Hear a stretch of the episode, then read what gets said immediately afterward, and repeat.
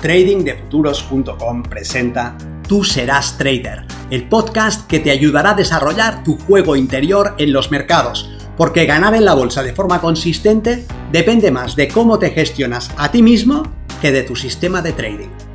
En este podcast encontrarás ideas y sugerencias prácticas con las que mejorar la mente con la que operas los mercados. Soy Vicens Castellano y será un placer que me acompañes.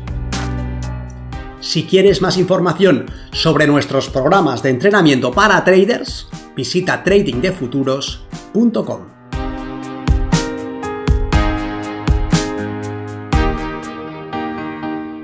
Vigila tu narrativa.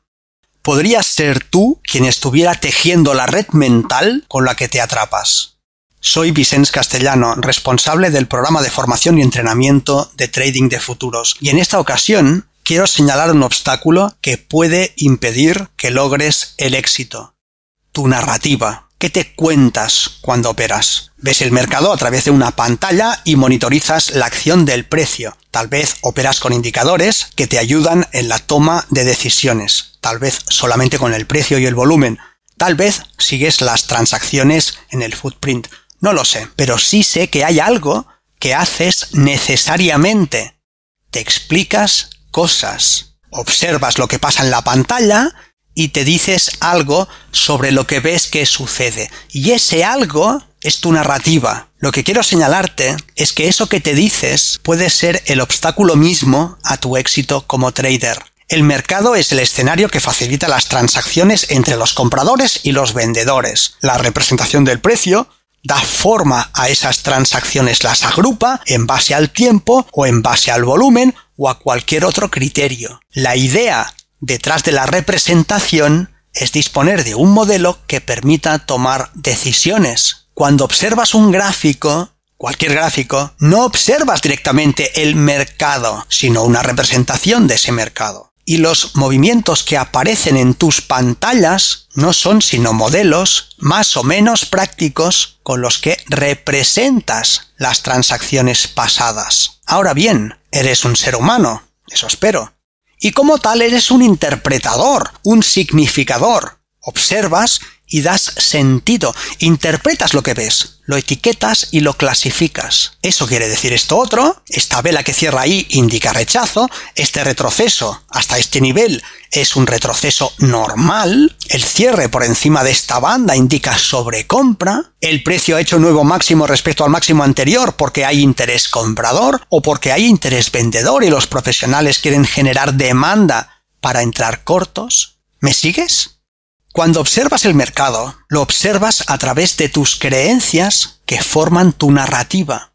Pero esas creencias que tienes no son la realidad. Más bien tu realidad está hecha de tus creencias.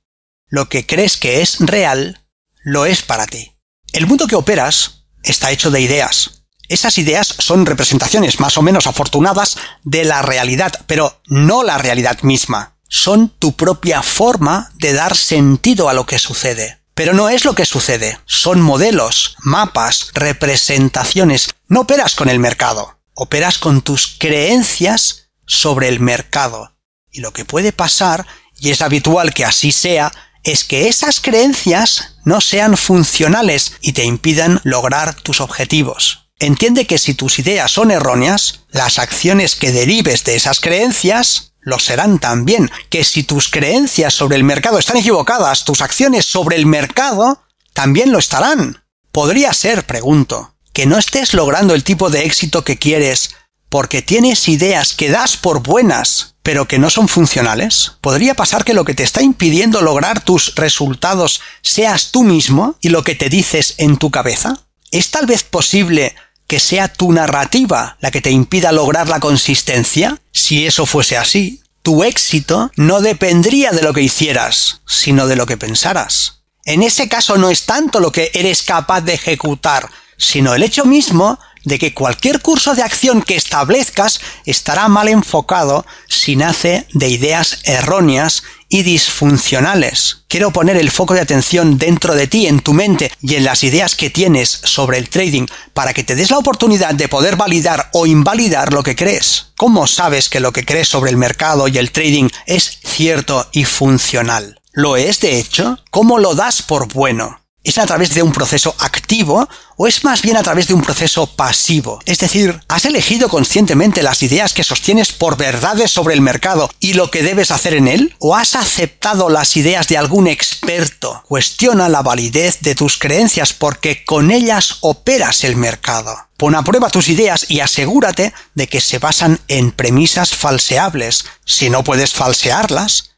¿cómo sabrás que son ciertas? Y si no son ciertas, ¿cómo se supone que vas a ganar? Los humanos podemos caer fácilmente en el sesgo del experto. Alguien a quien yo atribuyo autoridad dice algo y yo lo acepto porque lo dice ese alguien. Algo sale publicado en un libro y yo atribuyo autoridad a un libro y entonces lo doy por bueno. O en el sesgo de la tradición. Siempre se ha hecho así, por lo tanto, debo hacerlo así o en el sesgo del grupo. Las personas que conozco lo hacen de esta manera, por lo tanto esta debe ser la manera correcta, ya que lo hacen ellos. Estos comportamientos pueden ser erróneos. Ni el experto, ni la tradición, ni el grupo son elementos suficientes como para validar tu conocimiento. La epistemología es la rama de la filosofía que estudia la obtención del conocimiento, que se pregunta ¿cómo sabes lo que crees que sabes? ¿Cómo das por válido un determinado concepto, idea, creencia o interpretación? Es importante, como trader,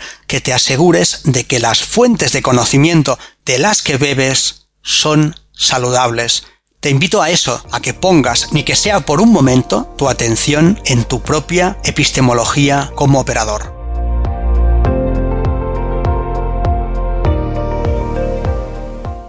Si este contenido te ha parecido interesante, te agradeceré que lo compartas para darle una mayor difusión y que me dejes un comentario en tu plataforma de podcast preferida.